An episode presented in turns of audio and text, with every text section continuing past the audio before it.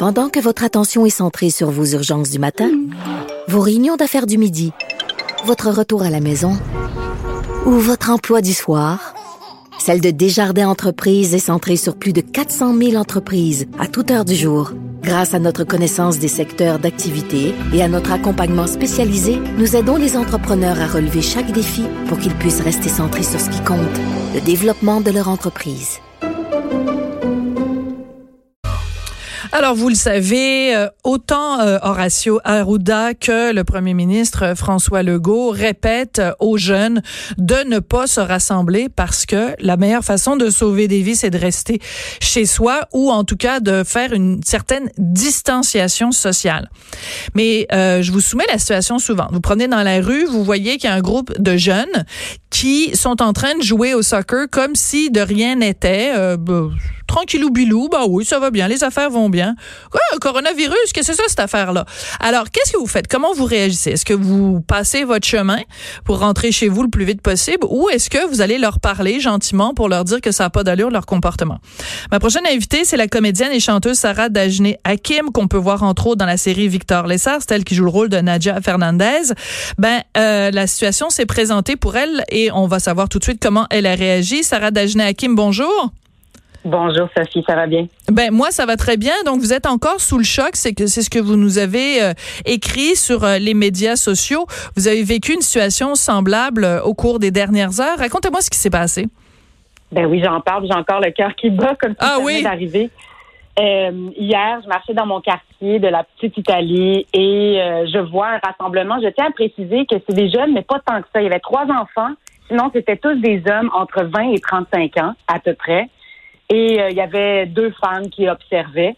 Et euh, je suis passée d'abord sans rien dire et j'ai rebroussé chemin. Je me suis dit, mais je peux pas rien dire, ça n'a pas de sens. Donc, je suis hum. revenue sur mes pas et je les ai abordés de façon hyper calme, respectueuse, avec humour vraiment sympathique et je leur ai demandé, plutôt que de les attaquer, je leur ai demandé, êtes-vous conscient de la consigne gouvernementale? Êtes-vous conscient que présentement, ce que vous faites peut mettre plusieurs vies en danger? Hmm. Et on m'a répondu, au départ, on m'a ignoré. En fait, ils refusaient de me répondre.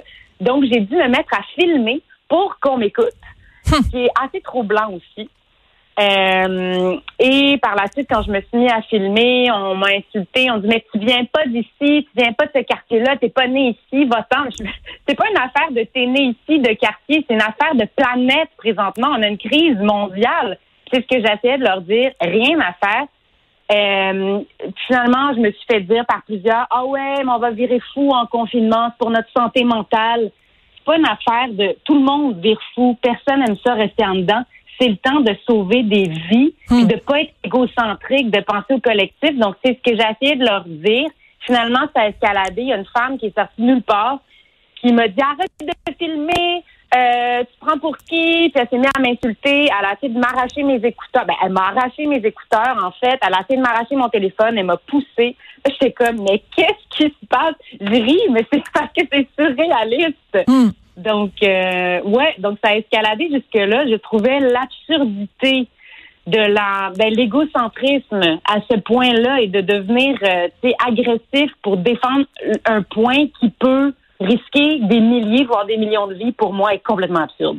Mais en même temps, c'est intéressant, c'est pour ça que je voulais vous parler, Sarah, c'est que quand on a tous entendu évidemment les conseils, les recommandations de Horacio Arruda, ceux de Monsieur euh, Legault également, et on se dit, ben comment ça se fait que le message passe pas Tu sais, on trouve ça tous pénible, tout le monde, de rester, d'être obligé de, de rester euh, chez soi. On a bien des amis qu'on aimerait voir, des membres de notre famille qu'on aimerait voir, qu'on aimerait serrer dans nos bras, puis on le fait pas parce qu'on est conscient que il y a un tout qui est plus important que notre petit nombril à nous. Mais ça devient frustrant quand on voit qu'il y a d'autres gens qui comprennent pas le message. Ben oui, puis ce que j'ai envie de dire aux auditeurs aussi, c'est présentement, si on fait pas des gestes plus radicaux de quarantaine, on va se ramasser éventuellement comme en Europe où ça va être militarisé.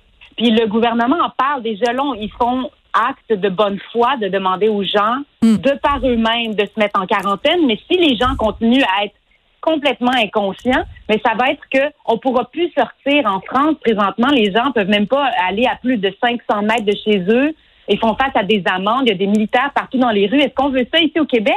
Non, mais s'il vous plaît, réveillez-vous les gens, c'est une situation de crise. C'est pas le temps d'être égocentrique et de penser à notre petit bonheur. Moi aussi, Sophie aussi, tout le monde, on a tous envie de voir nos proches, puis on le fait pas pour sauver des vies. C'est des millions de vies qui sont en jeu actuellement. Puis notre liberté. Fait qu'on peut-tu prendre ces deux semaines-là pour éviter peut-être des mois de quarantaine obligatoire militarisée? Hmm. Et, ce que je trouve intéressant dans votre cas, Sarah, c'est que, bon, on le sait, euh, Dr Arruda a demandé à des, des influenceurs et François Legault ont demandé à des influenceurs, des gens qui euh, sont des visages connus du public, de, de passer le message justement de rester chez eux, de propager l'info au lieu de propager le, le, le virus. Vous, c'est pour cette raison-là, j'imagine que vous êtes allé sur les médias sociaux parce que votre partage sur euh, Facebook a, a beaucoup fait jaser, il a beaucoup été partagé ben, en fait, euh, que, j'ai été une personnalité connue ou pas, je l'aurais partagé parce que c'est important de partager ce message-là. ce qui est arrivé est assez choquant, mais je suis contente que ça me soit arrivé à moi, premièrement, parce que je suis assez solide sur mes pattes et que je suis hmm. capable d'en prendre, et parce que, justement, j'ai un peu plus de tribune que quelqu'un, justement, qui n'a pas euh, ben, son visage dans les magazines n'a pas teint. Oui, mais en même temps, ce que j'aime de votre message, euh, parce que vous l'avez fait donc euh, par écrit, vous dites restons solidaires, partageons euh, de l'amour et conjuguons le verbe aimer au nous et pas au mm. je. je pense qu'on a besoin aussi dans ces périodes-ci où les, les, on est tous troublés. Hein, c'est, c'est, on fait face à l'inconnu, on sait pas trop ce qui se passe et c'est une situation qu'on n'a jamais vécue ici au Québec. Mm-hmm. Et je pense que ces messages-là sont, sont plus importants que jamais. Donc, euh, si euh, il y a des, gens qui nous écoutent et qui euh, n'ont pas encore compris le message justement de l'importance de la distanciation sociale, qu'est-ce que vous voudriez leur dire, Sarah? J'ai juste envie de leur dire justement de réfléchir à l'impact de leurs gestes puis pas juste de leurs gestes, mais de leurs émotions aussi, parce que les gens même qui ont compris euh, l'importance de la distanciation, mais qui sont à la maison dans une anxiété énorme, qui vont le montrer à leurs enfants, qui vont le transmettre à leurs proches. C'est pas le temps de paniquer, c'est pas le temps d'être individualiste. Présentement, c'est un moment historique, pas juste ici au Québec, partout sur la planète. On a tous peur en même temps, mais imaginez si 8 milliards de personnes basculent dans une énergie de peur, qu'est-ce que ça va faire? Méga gros bordel. On n'a pas besoin de ça. Présentement, on a besoin d'être solidaire, de penser au nous et de penser à sauver des vies et à sauver notre bien-être aussi mental et émotif. Donc, de prendre soin de nous, de respirer, de méditer, de rire, de faire des choses qui nous font du bien, de pas sombrer dans le cynisme ou la panique, de pas nourrir la peur, de nourrir l'énergie de l'amour, puis de voir ça comme une opportunité de s'unir même si on ne se voit pas, on peut appeler les gens dans le besoin, voir si on peut aller faire des courses pour notre voisin. Euh, de oui, pas se rassembler, mais s'appeler par FaceTime, de prendre un moment pour se questionner sur nos sur nos gestes, sur nos besoins, sur ce qui nous fait du bien, prendre soin des autres, prendre soin de soi, puis de oui s'isoler, mais pas euh, de d'être isolé dans, au niveau émotif et mhm. affectif. Sarah, euh, je l'ai mentionné plus tôt, donc vous êtes comédienne, vous êtes chanteuse, on vous connaît évidemment le fameux personnage de Nadia Fernandez dans Victor euh, Lessard. On sait que euh, dans le milieu artistique, bon évidemment la plupart des tournages sont sont suspendus jusqu'à nouvel ordre, toutes les représentations, toutes les salles de spectacle, les cinémas, tout ça.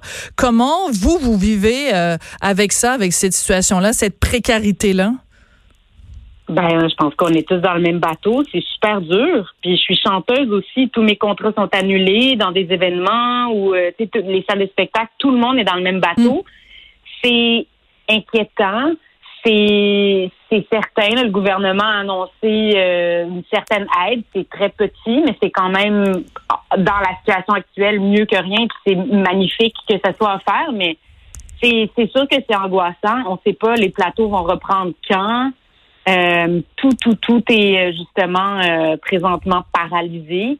mais ce que j'ai envie de dire, moi à tous, parce qu'on n'est pas les seuls, les artistes, c'est presque tout le monde, tous les cafés, tous les restos, tous les entrepreneurs, les petites entreprises, on est tous dans le même bateau. Mais présentement, sincèrement, c'est peut-être le temps de réaliser que la priorité ultime, c'est pas l'argent, puis que notre façon de fonctionner de notre société, ben peut-être qu'elle a pas de bon sens.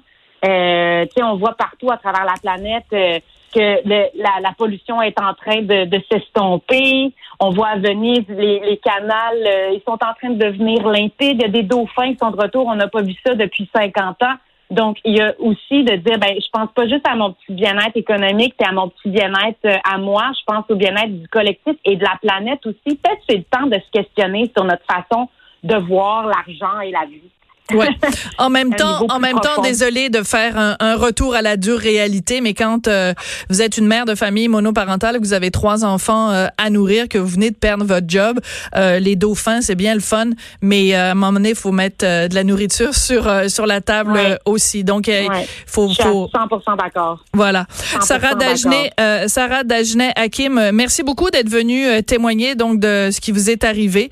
Puis, ben moi, j'ai j'ai sur sur mon blog, j'avais inventé le terme le bozo euh, virus là, parce qu'il y a le coronavirus qui se répand beaucoup, mais le bozo virus euh, se répand pas mal, c'est c'est euh, ça fait perdre tout jugement et tout gros bon sens aux gens et je pense que les gens que vous avez croisés qui jouaient au soccer comme si de rien n'était puis qui s'échangeaient sûrement toutes sortes de, de microbes, ben je pense qu'ils font font pas mal partie des gens qui sont atteints du bozo virus.